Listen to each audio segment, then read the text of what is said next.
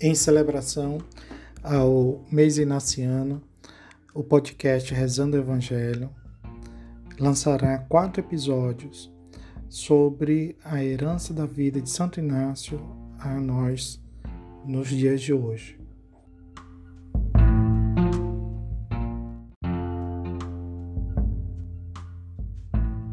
Esta série especial é uma promoção da CVX no Brasil e da Casa de Nazaré.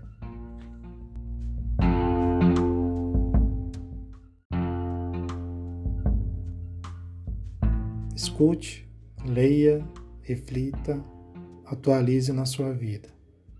Aproveite!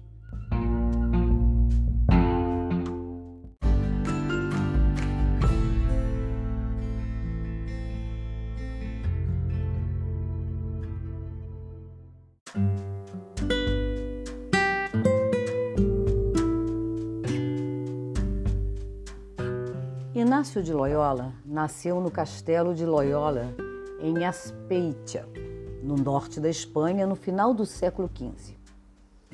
Inácio era filho de uma família cristã da nobreza rural, caçula de três irmãos e irmãs, e foi batizado como Inigo. Mas, junto com outras mudanças que ocorreriam ao longo de suas vidas, também mudou de nome e passou a assinar Inácio. Inácio foi bem educado, teve uma infância confortável, frequentava os círculos cobiçados da sociedade do seu tempo, praticava esportes. Ele alimentou projetos e ambições de uma vida bem-sucedida, comuns a qualquer jovem do seu tempo e de agora. Inácio se tornou exímio cavaleiro e tomou gosto pelas aventuras militares, com suas batalhas e glórias terrenas. Porém, uma das batalhas em que tomou parte aos 30 anos de idade mudaria sua vida para sempre.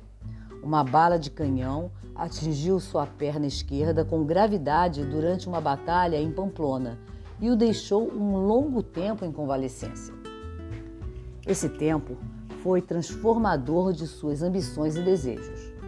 Como não tinha disponíveis livros de aventuras militar e romances que costumava ler, Inácio dedicou o tempo de recuperação à leitura da vida dos santos e da vida de Cristo. Essas leituras despertaram nele ideais mais nobres do que a glória das batalhas terrenas. Despertaram-lhe o desejo de lutar nas batalhas do Rei Eterno. Ao ler sobre a vida de Cristo e dos santos, Inácio percebeu com atenção e paciência que as ambições do mundo lhe causavam alegrias superficiais enquanto a perspectiva de uma vida entregue a Cristo e a seu reino enchia o seu coração de alegria profunda. Essa consolação foi para Inácio um sinal de Deus. Inácio foi tocado pela graça de Deus e, após o período de convalescença, abandonou a sua espada, depositando-as aos pés de Nossa Senhora, e calçou as sandálias de um humilde peregrino. E, como peregrino em busca de si mesmo, adotou uma vida de silêncio, penitência e pobreza. Inácio seguiu por vilarejos e povoados, sozinho e a pé, sentindo e saboreando as coisas internamente, buscando ver os sinais de Deus em todas as coisas. Um dos objetivos da peregrinação de Inácio era chegar a Jerusalém, para poder pisar no mesmo solo em que Cristo havia andado sobre a terra, e lá colocar-se a serviço da divina majestade. Porém, o tempo na Terra Santa lhe ensinou que há ocasiões em que andar para frente é dar um passo para trás. Ele quis morar em Jerusalém, mas não era o tempo.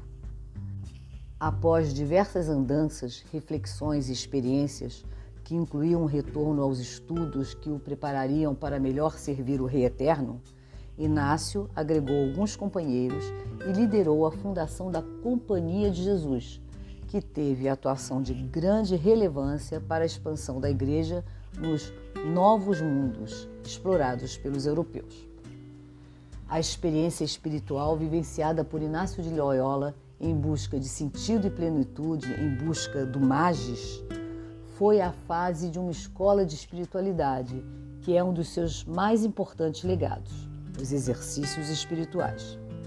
A sua vivência espiritual atraiu muitas pessoas que também queriam, como ele, sentir e saborear a graça de Deus presente em todas as coisas.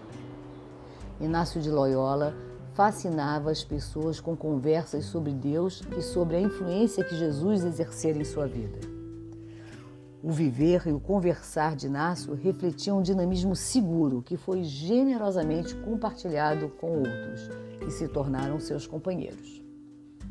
O que fazia as pessoas serem atraídas por Inácio era o seu jeito de ser e de proceder, de rezar, de buscar Deus nas coisas criadas de se encantar pelo projeto do reino de Deus, a ponto de dedicar a vida. Ele compreendeu que o amor consiste mais em obras que em palavras. Inácio de Loyola deixou uma relevante contribuição para a Igreja e para a humanidade, a partir de sua incessante busca interior e que resultou em definições e obras cada vez mais atuais e presentes nos nossos dias.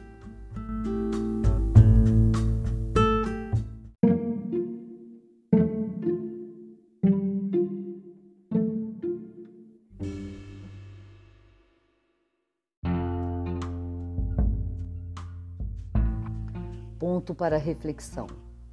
O jovem Inácio sempre foi cheio de ambições, com ações concretas, buscou o Magis ao longo de sua vida. Quais os meus gestos concretos em busca do Magis?